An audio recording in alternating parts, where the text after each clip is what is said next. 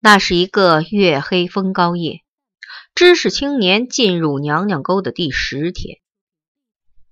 村东村西男女知青的两个宿舍同时遭到歹徒的袭击，损失极惨。三个男生凄凄惨惨的哭了一夜，而女生那边连哭都没敢哭出声来。晚九时，男青年小范从屋里出来倒洗脚水。他的身子刚刚离开屋门，一根粗重的木棒就狠砸在他的后脑上。他只轻轻的哼了一声，就连人带水盆摔出去好远。组长钟伟光听到外面的响动，立刻冲了出来。他太慌张了，光着脚，也没拿他那支长筒子火药枪。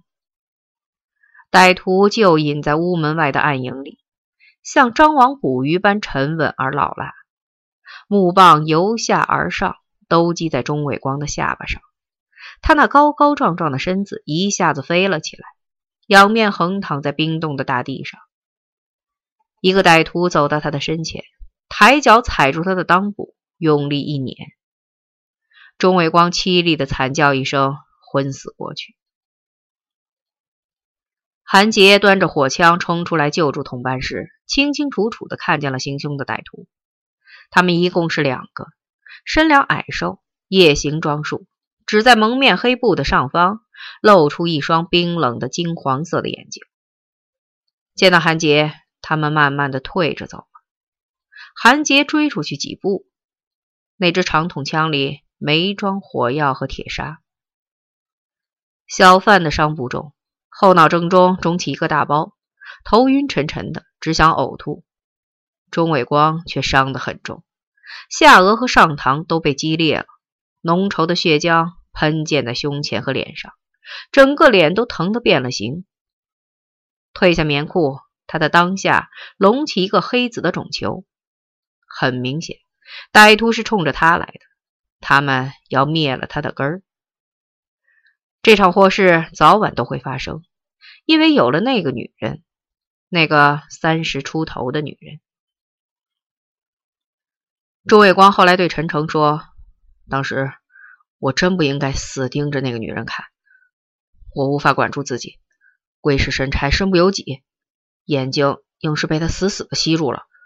看她的脸，也看她的手，那双青白色的、灵巧而温柔的手。”陈诚冷冷地说：“没有什么不应该的，女人好看，就是把她睡了也是应该的。”钟伟光没有睡过那个女人，至少是以后很久，他没有睡过她。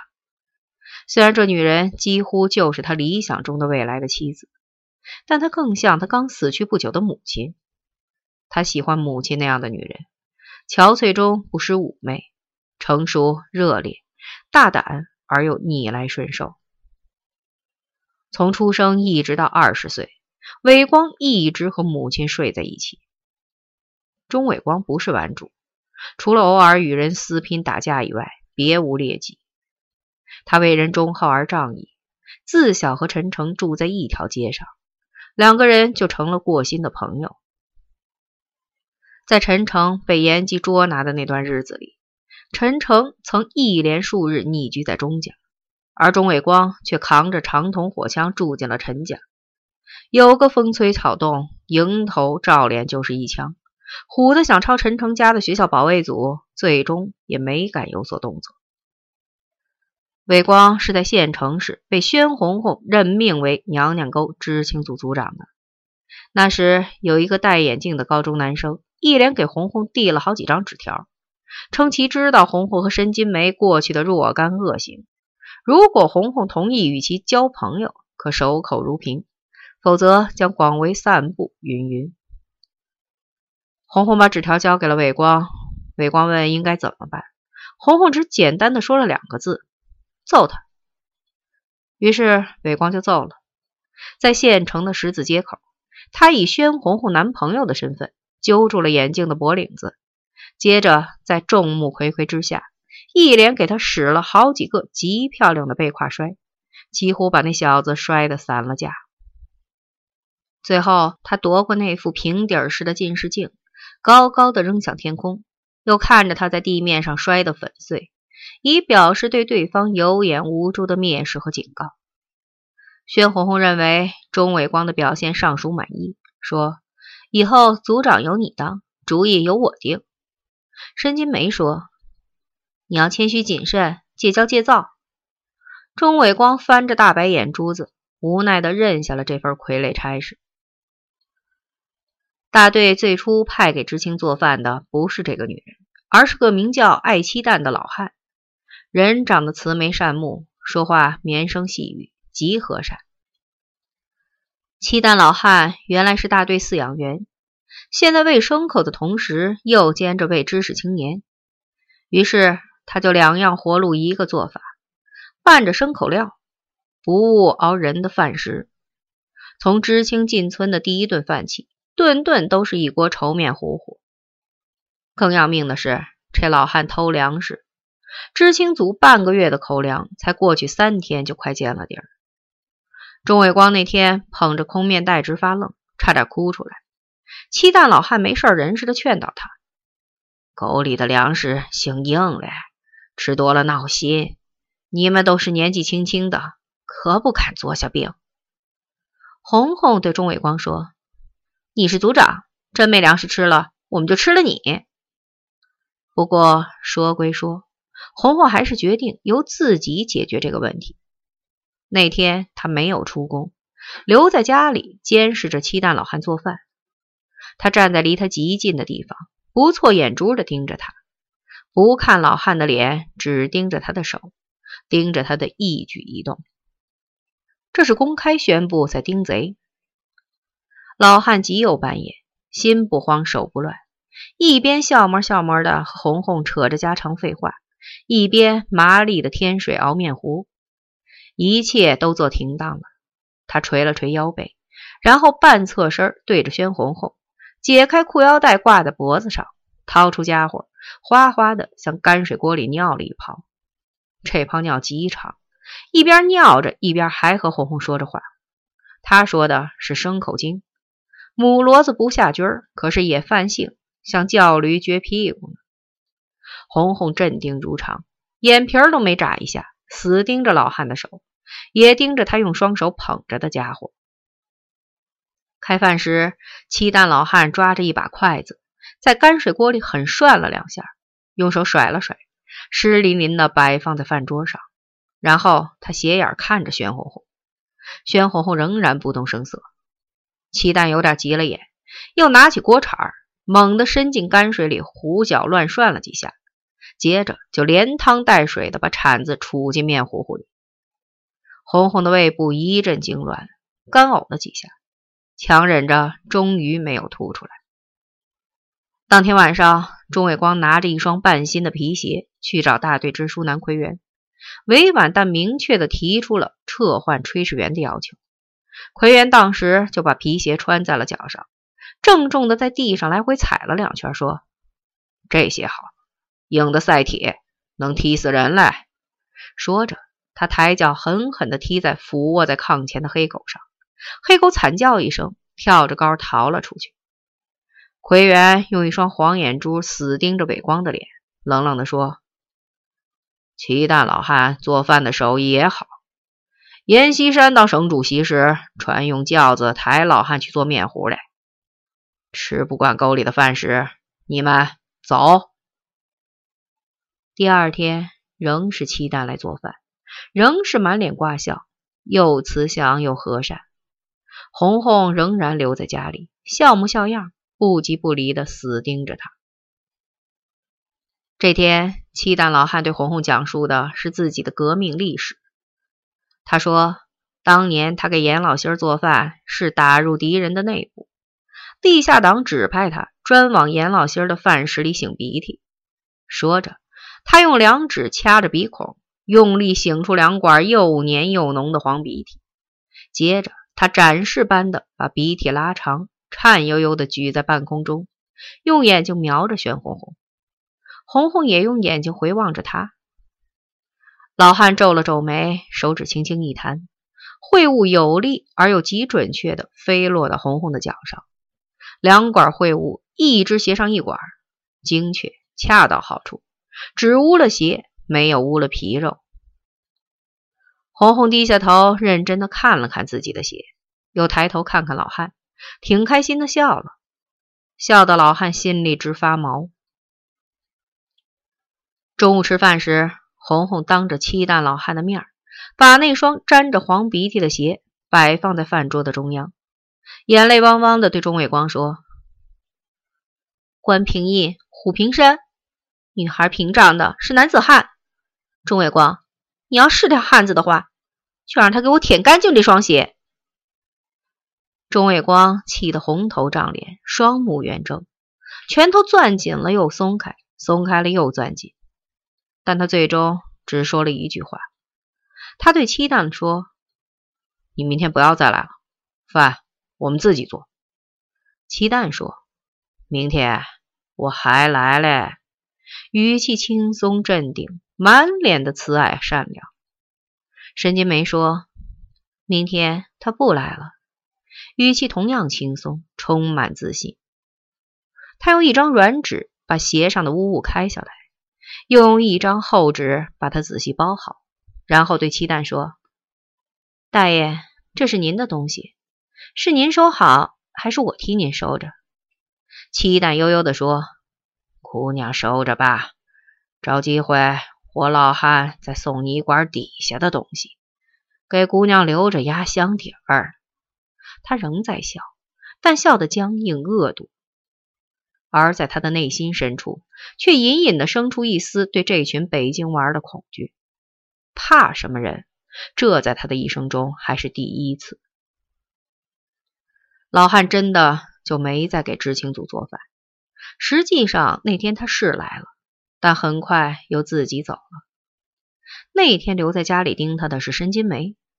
申金梅指着一个小布口袋对老汉说：“面不多了，今天改吃这个吧。”老汉打开口袋，脸立刻变得煞白。口袋里全是喂牲口的黑豆，哪儿来的？牲口槽里，您前脚添的料。我们后脚就收了来。你们敢偷队里的饲料？敢！我们还敢把这个放在牲口槽里。申金梅的手里拿着一个小塑料瓶，里面装满带糖衣的红色药片。他哗哗的抖动几下，平静的说：“你那些高骡子大马，只要吃下一片，立时就得死。”说完，他望着七蛋的脸，轻轻的笑了。老汉面色死灰，挺直的腰板一下子佝偻下来，两腿哆嗦着，终于撑持不住，一屁股坐在了泔水锅里。做晚饭时，那个女人来了。宣红红对她的评论只用了一个字：水。女人的皮肤极白，白中泛青，奶豆腐般滑腻细嫩，说话时低眉顺眼，柔声细气。嘤嘤有鸟音，身段也像水波般起伏有致。宣红红说：“这么水的女人生在狼窝子里，身上必有狼气。狼气是什么？没人听得懂。不过这女人守了十年寡，却几乎年年都要生一个孩子。有的孩子活着，有的生下来就死了。活着的是清一色带把的，个个都长了一双贼亮的黄眼珠。”生灵狗跳的，活活一窝狼崽子。南奎园也有一对黄眼珠，贼亮，像狼。女人做活清爽而又麻利，她把那一布袋黑豆上碾子压成面，又掺了些油面合成团儿。当她在热气蒸腾的灶台上爬上架子，倾全力向下压干条时，在灶下烧火的钟伟光偶一抬头。看见了他那对胀滚滚的奶子。钟伟光后来说，在那一瞬间，我忘了一切，也忘了自己。伟光娘是在他二十岁生日那天死的。临咽气儿前，娘让他再吃一次自己的奶。伟光跪在床前，哭着撩起娘的衣襟，擒住那颗干瘪的、带着汗腥味的奶头，用力吸水，直到吸出了血。娘笑了，娘是笑着死的。伟光不让人们抬走娘，那只破火枪竖在娘的床前，谁敢走近前，抄枪就放。伟光爸躲在窗外求他，他一枪把整个窗子都轰飞了。三天三夜，他趴在娘的身上，叼住娘的奶头不放，奶头溃烂了，满屋恶臭，他的嘴从里到外生满毒疮。后来陈诚来了，钟伟光瞪着一双血红的眼睛，端起枪，枪管正直对准陈诚的脸。陈诚冷笑了一声，恶狠狠地说：“魏光，你要是你娘的孝顺儿子。”就给我一枪，别他妈的手软！说着，他猛地向前跨了一大步，抓住枪管就堵在了自己的胸口上。魏光的手哆嗦着，没敢开枪。陈诚抬起一脚，重重的蹬在他的心口窝上，他的嘴里喷出一股恶腥味的污血，身子笔直的仰倒在地上，昏死了过去。晚上。钟伟光去了一趟村西的女生宿舍，找宣红红和申金梅商量到都督铺买粮食的事儿。知青组明天已经无米下锅了，而南奎元已明确告诉他们，大队除了开春用的谷种，一颗存粮也没有。偷牲口了行，你们要是敢偷吃一粒种子，全村人就敢吃了你们。奎元阴着脸对钟伟光说。宣红红不同意去买粮，粮食定量要吃一年，现在买光了，以后怎么办？那现在怎么办？钟伟光哭丧着脸问。饿着，饿到什么时候啊？饿到死！宣红红激烈的说。饿死一个知青，他奎元得偿十条命。申金梅始终没有说话，她坐在炕角落的阴影里。大睁着眼睛望着窗外漆黑的夜空，外面起风了，尖啸的北风卷起碎雪粒儿，一阵又一阵的扑击着窗户。陈诚如果能够来山西，他应该快到了。他会来娘娘沟吗？钟月光垂头丧气的往回走，一进院子就看见屋门外站着一个人，是那个女人。她只穿了一身单薄的棉衣，在凛冽的寒风中冻得瑟瑟发抖。在他的脚下，一件白茬羊皮袄盖着满满一筐土豆。怎么不进屋去？魏光问。等你。女人说。她从怀里贴肉处掏出两颗鸡蛋，塞进伟光的手里。鸡蛋温热滑腻，像女人的奶子。钟伟光眼一热，鼻腔里酸酸的。他脱下大衣，围在女人的肩上，像抱孩子似的把她抱进屋里。女人闭了眼，咯咯的笑，也像孩子。他们在外屋的灶间坐了一会儿，女人要走，钟伟光用身子堵住门，什么也不说，只是看着女人。女人也看着伟光，后来就低了头，像小姑娘似的看自己的脚尖儿。伟光掉了泪。他想起自己的娘，娘单独和他在一起时也害羞撒娇，像个小姑娘。伟光用力把女人拥进怀里，随后他的手就伸进了她的衣襟儿，死死地握住了那对圆滚蹦跳的奶子。女人轻轻地啊了一声，瘫软的靠在他的身上，站立不止。他们静静的依偎着。过了好一会儿，女人推开伟光的手，咯咯的笑了。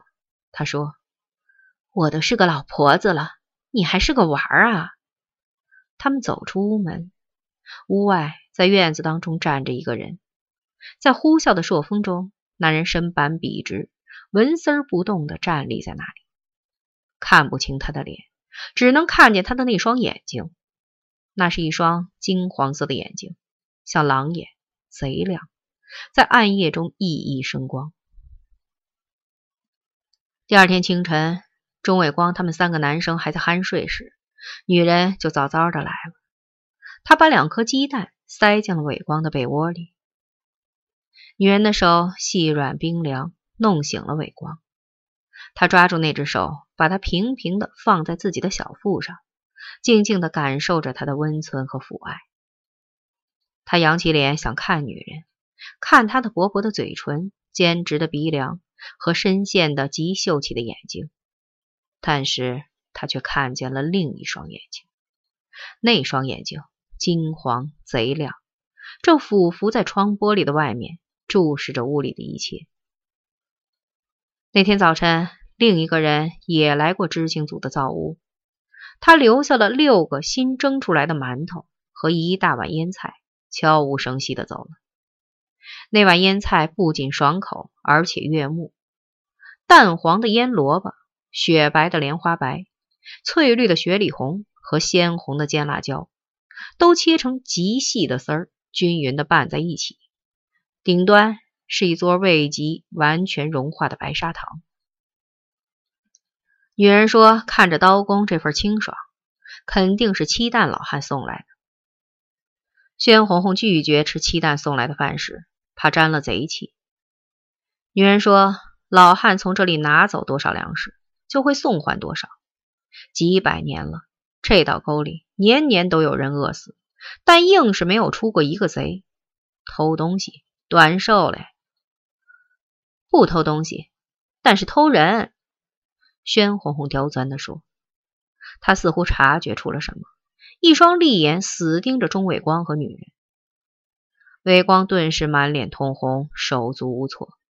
当时他在把四颗鸡蛋切成十二小块，又搭配均匀的分为六份。